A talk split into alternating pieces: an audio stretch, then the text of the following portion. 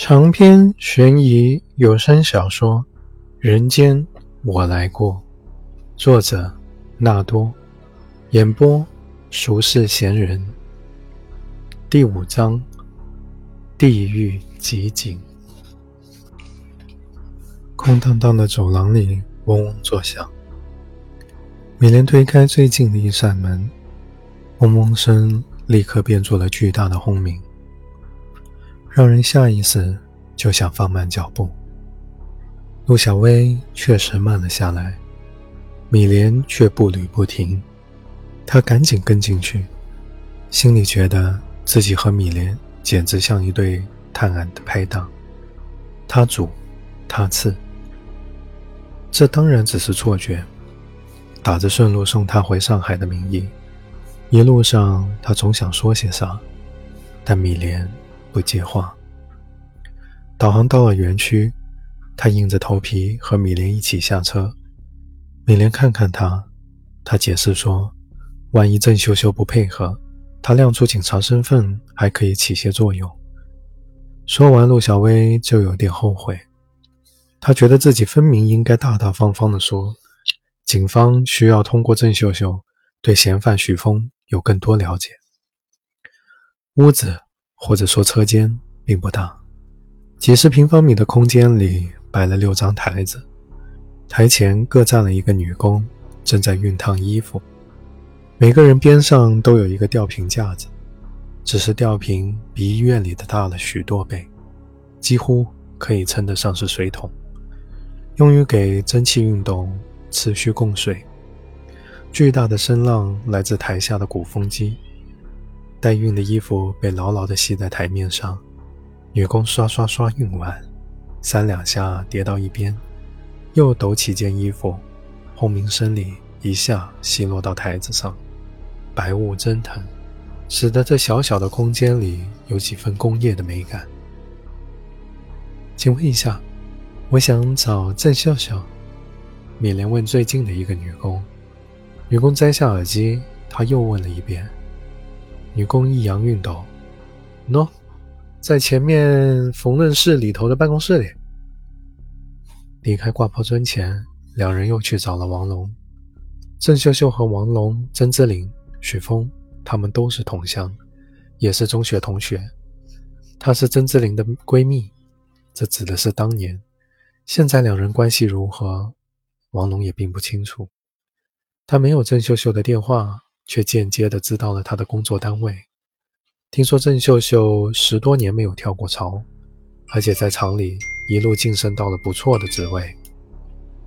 郑秀秀是和许峰、曾之琳同闯上海的那一批，她和曾之琳一起面试了服装厂，也一起被录用。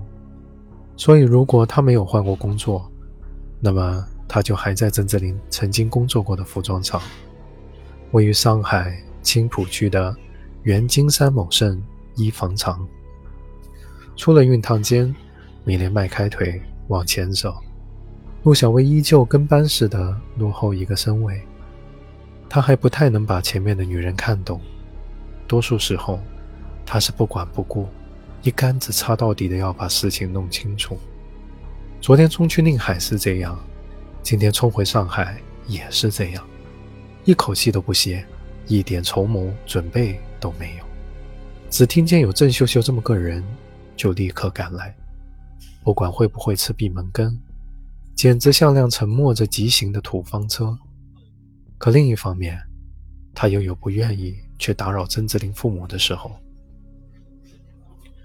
缝纫车间要大得多，几百平方米的空间里摆着上百台缝纫机，每一台都踩得飞快。汇合成禅房般的沙沙声，不过比起之前的熨烫间要安静许多。缝纫机被明显的分成了四个较集中的区块，也许代表着四条不同的流水线。缝纫工们埋头干活，有几个站着巡视的，估计是组长或者检验员吧。所以，曾志林就曾经是这埋头的一员吗？你联想。这样想的时候，他觉得自己和这里有一种难以解释的连接感。郑秀秀应该就在车间东头的那排房间里。米莲和陆小薇贴着边绕过去，第一间开着门，门牌上写着“担当室”。这是个只有几平方米的小房间，沿墙排满了顾问件柜，前后两张办公桌，一张空着，另一张后面坐着位三十多岁的白领女性。两人并不清楚郑秀秀的长相，眼前的这位生了一张国字脸，两道浓眉几乎连接在一起，即便打着粉底，给人的感觉也和郑秀秀这三个字。相去甚远。见门口有人，他抬起头来。米莲正要和他打听郑秀秀，却见他眉毛上扬，神色愣怔，用手指着米莲，连连点了好几下，从位置上站了起来。阿玲，虽然长相和名字完全不是一个风格，但眼前这位显然就是郑秀秀无疑了。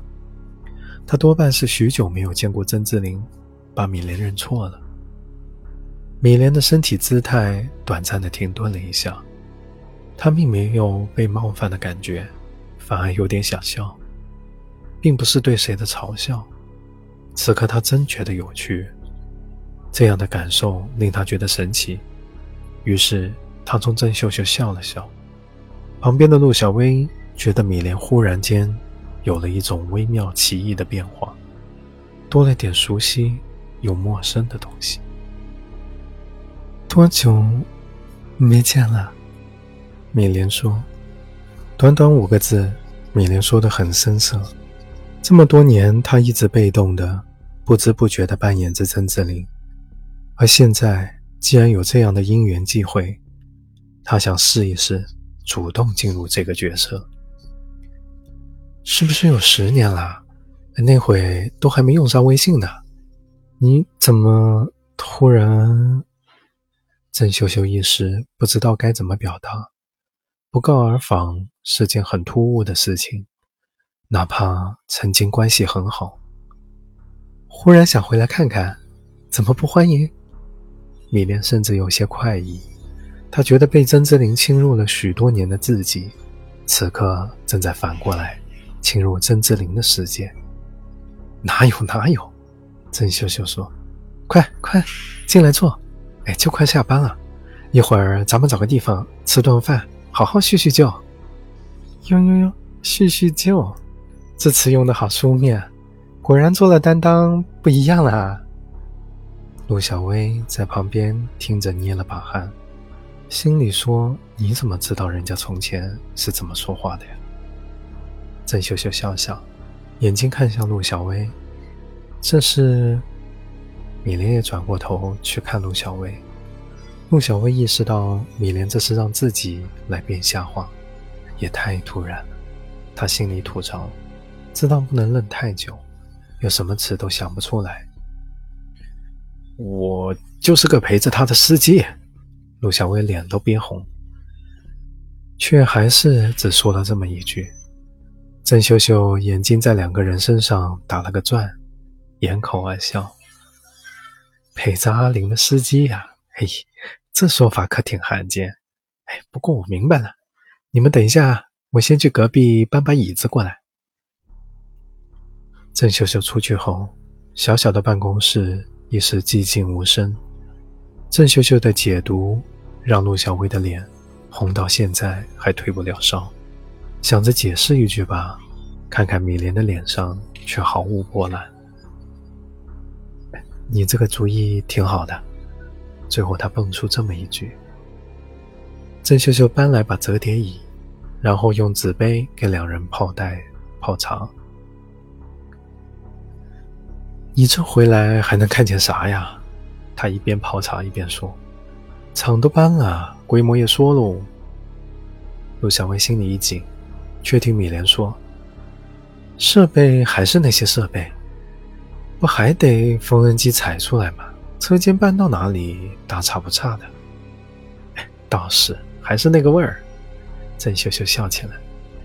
有时候啊，我看见车间里那些低着头的女工啊，就觉得看到了当年的自己，好像还是当年的那些人，可一晃眼时间就过了。哎，对，怎么样？这些年你好吗？我啊，米莲的语气低下去，她打开随身小包，从皮夹子里取出一张照片给郑秀秀看。那是一张大红底的双人大头照，照片上的米莲其实比此刻的她更像郑志玲。结婚了。郑秀秀尾音忽然哑了下来，因为她发现结婚照上的那个男人，并不是坐在她办公室里的这一个。你和许峰结婚了？郑秀秀认出了照片上的人，露出了惊愕的神情。哎，那个时候你们可是闹得……嗯。她停下来瞧了一眼陆小薇，刚才以为搞清楚了情况。现在又弄不明白了。陆小薇眼观鼻，鼻观心，心里催着米莲赶紧顺杆子问下去。那时候闹挺凶是吧？米莲接了一句。郑秀秀摇摇头：“哎呦，那可不光是闹挺凶啊，他居然一个电话打给了你爸妈，哎，真是做得出来呀。”陆小薇心里一动，她想起王龙说过，许峰试图把郑志明拉回正途。说有个办法，想要最后试一下，但不仅没起到作用，反而导致两个人彻底闹掰。这个所谓的办法，不会是打电话报告家长吧？也许许峰实在是走投无路了，才干出这种既幼稚又极具摧毁性的事情。这个电话一打，哪怕陈志玲真的回头，也不可能。再和他重归于好。不知道曾志林父母当时是什么反应，一定是炸了锅了吧？郑秀秀没有再往下说。不过这些都是从前的事情了，你们能有个结果多好啊！这么说，后来你……他想到什么，又看看陆小薇，没问下去。没事，我的事儿他都知道。米莲这么一说，郑秀秀对面前的两人关系更加疑惑。这是公开的追求者吗？可是钱包里还揣着结婚照呢，应该没离婚吧？不过考虑到曾经的职业，或许他持更开放的男女关系。那个时候，徐峰找不见我，到处打听，他也找你了吧？米莲问。哎。你说我能有什么办法吗？他吃准我知道你去了哪里，白天到厂子里来堵我，晚上去那儿堵我。毕竟有一个陆小薇在，郑秀秀没说出那三个字。原来当年郑秀秀也在夜总会上过班。刚开始我是不想说的，我知道你在躲他，可是后来吧，许峰你也知道，挺老实的一个人。但要是被逼急了，哎，我是觉得他把你看得比自己的命还重要。他最后一次来找我，说我要是不告诉他，他就去楼顶往下跳。我只好和他说了，你去了。郑秀秀说了一个名字，美莲没去过，但听着像是个夜总会。他看了陆小薇一眼，陆小薇在手机里打了几个字。悄悄给他看。从前一个顶级夜总会，淮海路附近。我不是马上就告诉你了吗？我让你小心点，不行就先别来上班。不是你说的，不怕他，让他来。结果就……郑秀秀不往下说了。显然那之后发生了不愉快的事情，反正彼此都知道，无需点破。可米莲不知道。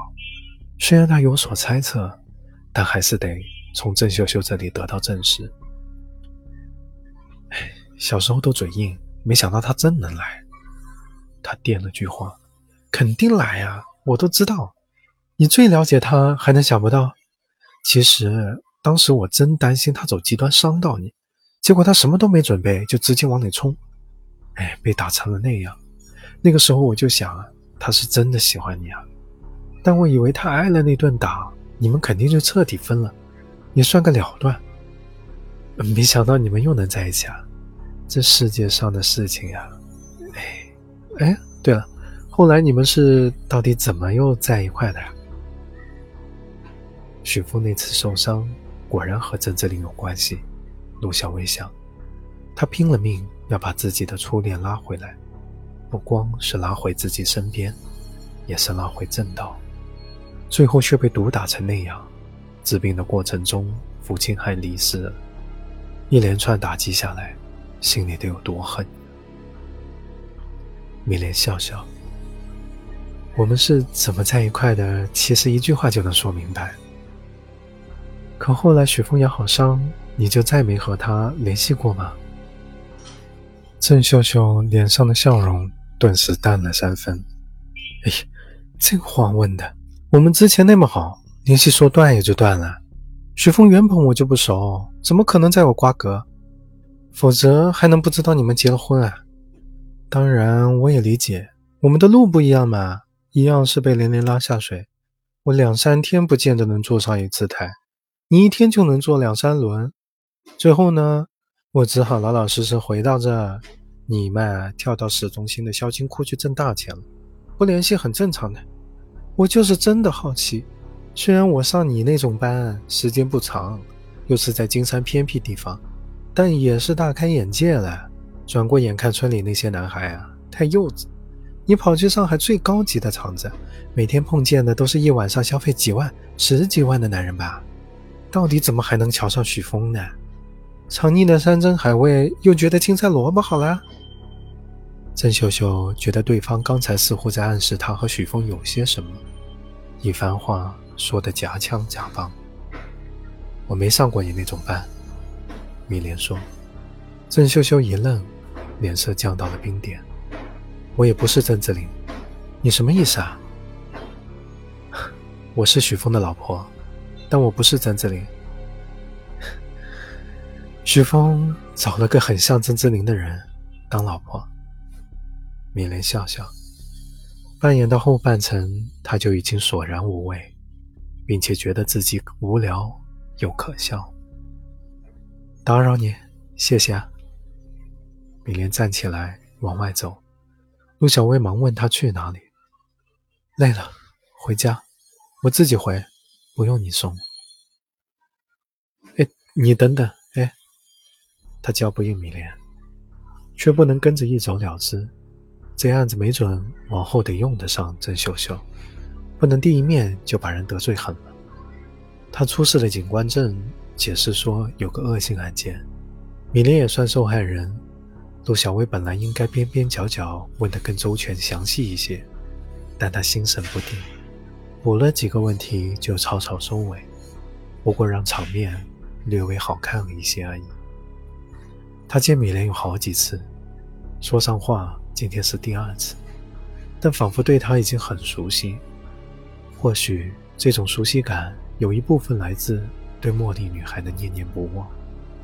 每当米莲向着目标疾步直趋，又或者在轿车后座，在山花木岗上凝神不语时，陆小薇总觉得呢，她有一种巨大的内在，那单薄的近乎透明的身躯里，有暗火在熊熊燃烧。陆小薇想去了解这个内在。就像春天的水淌过未化的冰雪，总是不自禁的想要把更多的热给他，好让他醒来，一同流向远方。他藏在心里的东西，一定和徐峰有关系，一定对破案有巨大帮助，得找个法子，让他肯说出来。陆小薇对自己这样说。陆小薇在楼下给李杰打电话，做了个简报。然后往停车场走，却见米莲正站在他的车边抽烟。你没走啊？哎，那太好了，还是我送你回去吧。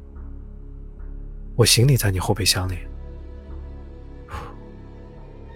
米莲吐出一口烟说：“你抽烟都不吸进去的吗？”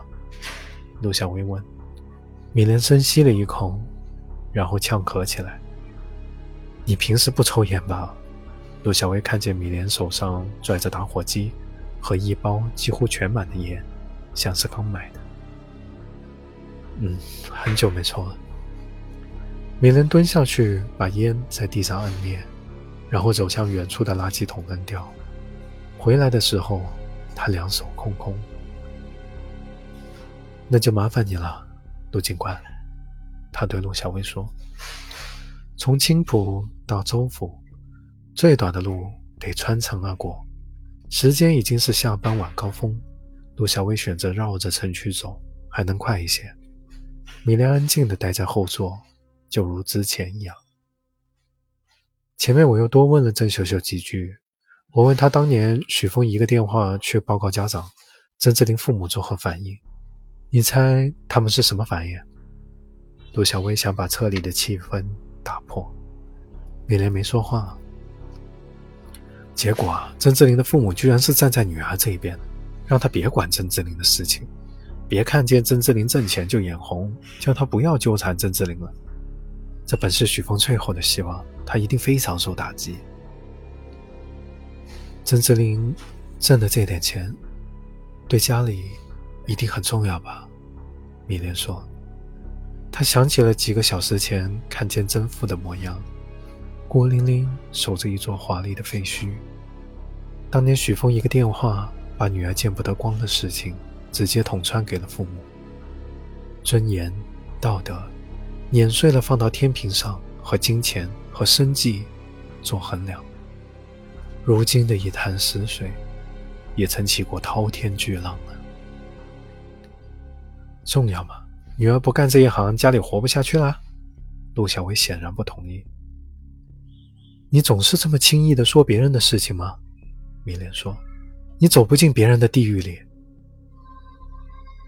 哪怕你已经在一座地狱里。”他用很轻很轻的声音自语：“什么？”陆小薇没听清。米莲沉默着，把视线转向天光昏暗的车窗外。别人的地狱，这个词在陆小薇的心里不停地打着转。夜色缓缓降临到了城市，哪怕绕城而走，车流也越来越密集。白色的帕萨特被裹在其中，前后左右都是各种各样的车子，各种各样的人，各种各样的心思，斑斓、浑浊、喧嚣，又无声的一点一点的向前去。要不我说一个案子给你听？行过半程，陆小薇忽然开口：“案发地就是咱们刚去的青浦。”零九年的事情，有个货车司机半夜两点多开的路上，对面来了辆三轮车，司机闪了闪灯，按了两下喇叭提醒对面，没想到从后面的三轮车里翻下来一个长头发女人，穿了一身大红色衣服，跳在路中间向司机挥手喊救命。陆小薇自顾自的把茉莉女孩的事情说出来，那个坑是新挖的，很大。大到可以躺进去两个人，当时我就疑心了，这个坑和女孩说的事情有关系，但我再也找不到她了，一直到今天我都没再见过她，这成了我心里的一根刺。每次想起，我都会问自己一遍：为什么考警校？为什么当警察？我只能祈祷女孩没再碰见那个可怕的男人，她安全的生活在某处。可是。后来我知道了有一个七幺三埋尸案，受害人也穿着红衣服，红色寿衣，他被埋进去的也是一个方方正正的坑，一个可以埋进去两个人的大坑。那是另一个不幸的女孩。说到这里，陆小薇深深的吸了一口气。做一个警察就得走到别人的地狱里去，拼了命。也要走进去的。如果走不进去，我还当什么警察？米莲不语。你知道吗？我刚才说的案子，那两个女孩长得都很像你，也都很像，很像曾志林。那是哪年？米莲把头抬起来，望着驾驶座上的吴小薇。你在半夜碰到的那个女孩，哪一年？零九年，是你和许峰结婚前吧？零九年我不认识他，不会只有这两个的，米莲。许峰不可能只试过这两次。你的丈夫，不管他曾经有过什么样的遭遇，最终他变成了一个可怕的人，一个把别人拉进地狱的人。有任何可以帮助我们找到他的线索，你一定要告诉我们。我知道这对你来说很难接受。毕竟朝夕相处过，但是 DNA 检测做不了假，而今天去挂铺村，去见郑秀秀，其实多少也补上了一点作案动机。那动机是什么呢，陆警官？当然和曾志林有关系，和他被打有关系，他心里有仇恨。不过这个仇恨是怎么转移到被害人身上的，我暂时还没有理清楚。那他应该最恨曾志林吧？正常来说是这样，但杀人犯往往不能以正常论的。其实米莲问的，也是陆小薇一直疑惑的问题。回答的音量不禁低了三分。也许曾之琳也一直在危险中，他只是他只是比名单上比较靠后的位置呢。陆小薇说。米莲苦涩一笑。怎么会？不会的。陆小薇疑惑于米莲确信不疑的语气。为什么不会？没什么，只是直觉。陆小薇苦笑。干我们这一行的，可不能只靠直觉。米莲此时正翻翻滚滚的在心里过着陆小薇之前说的事情。原来还有更多的受害者。每一个人都像曾志林。这么说起来，受害者越多，是否就代表他对曾志林的感情越深呢？还没下一股情绪涌上来，他忽然起心，想要吓一吓曾志林。这些年，我知道许峰有一个最大的愿望，就是让他的父母合葬。你想到什么了吗，陆警官？米莲说：“啊？”陆小薇不明所以。这句话一说出来，米莲就觉得自己可笑，再往下说的心思就淡了。面对陆小薇的追问，没兴趣说破，只说：“你没想到就算了。”陆小薇只好把这点记在了心里，觉得米莲真是难以捉摸呀。你和许峰是一一年结婚的吧？谈了多久恋爱啊？他随口换了个简单的话题。几个月吧。米莲回答。刚才陆小薇在说夜半女孩时的异样感，随着这个问题再次出现，她似乎要看见某个东西了。为什么这样困难？明明这几天她看任何人、任何事，都比从前清楚许多。答案往往在她认真思索前就在心头浮现。现在如此重要的事情，明明就在眼前，怎么还看不见？你们怎么认识的呀？方便说吗？我们，米莲没有说下去。陆小薇从后视镜里看他，见米莲正垂下头。剩下的路程，不管陆小薇说什么，米莲都再没说过话。车停到了米莲租住的房子前。米莲开门下车，哎，你的行李。陆小薇开了后备箱，提着行李赶上去交给米莲。米莲并不回头，也不停步，接了行李，继续慢慢的往那栋单独的屋子走。主楼的门开着，有人在里面和他打招呼，他仿佛没有听见。快到自家门口时，他被绊了一下，一脚扑在了地上。陆小薇连忙赶过去，见他自己爬了起来，不挡灰，取钥匙开门。你没事吧？陆小薇在后面喊着。他跑到了门口，门砰的一声在面前关上。回局里的路上，陆小薇一直在想：米莲这是怎么了？是不是和聊到的事情有关？他把先前的对话捋了一遍。觉得最可疑的还是许峰的那个愿望，想让父母合葬，这能想到啥呀？